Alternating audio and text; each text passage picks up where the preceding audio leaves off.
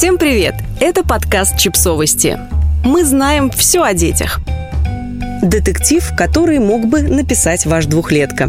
Автор текста Катерина Безрученко. В далеком 1841 году в журнале Graham's Ladies and Gentlemen's Magazine был опубликован первый в мире детективный рассказ «Убийство на улице Морг». Многие критики до сих пор считают его лучшим детективом в истории. Но мы-то с вами знаем, что загадочные истории с неожиданными финалами происходят каждый день, если вы родитель. Не поняли, о чем мы? Тогда скорее наливайте свежезаваренный кофе и слушайте детектив, который точно мог написать ваш двухлетка.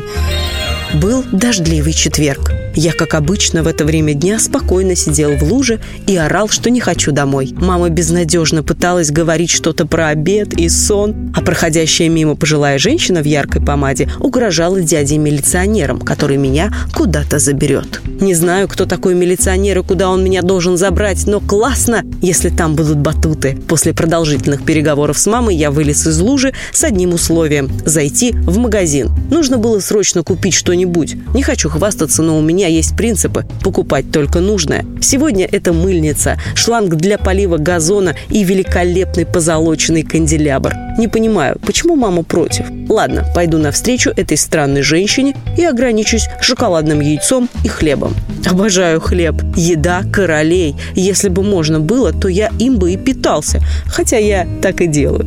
После магазина, как и было условлено, мы отправились домой. Путь пролегал через детскую площадку, поэтому пришлось ненадолго, буквально на час, задержаться у горки. Вступил в полемику с соседом из второго подъезда. Он выступал за процветание частной собственности и отказывался делиться пластиковым экскаватором. Чертов капиталист швырнул в него своим презрением в виде горсти песка и двинулся в сторону дома. Именно в этот момент я увидел невероятной красоты окурок. Это именно то, что завершит мою коллекцию ценностей. Горсть щебенки, перо мертвого голубя и палка с чем-то липким на конце. Я поднял окурок и хотел положить его к остальным частям коллекции, но неожиданно обнаружил, что все пропало. Ни пера, ни палки, ни всех камней в тайном хранилище не было. Дело пахло преступлением.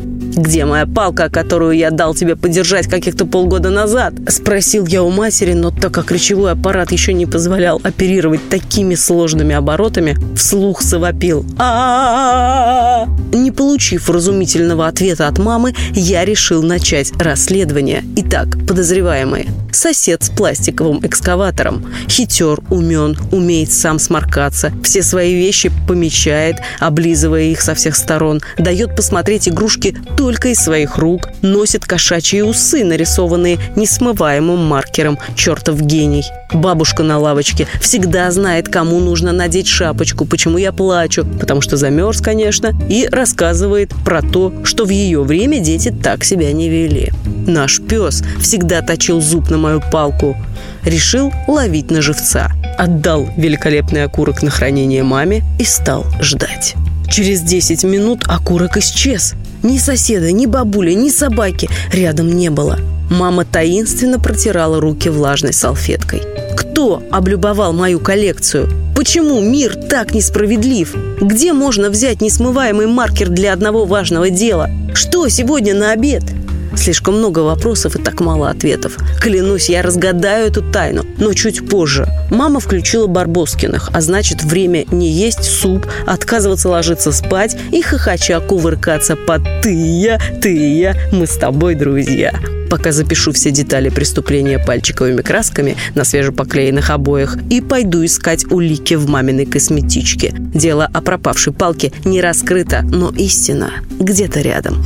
Подписывайтесь на подкаст, ставьте лайки и оставляйте комментарии. Ссылки на источники в описании к подкасту.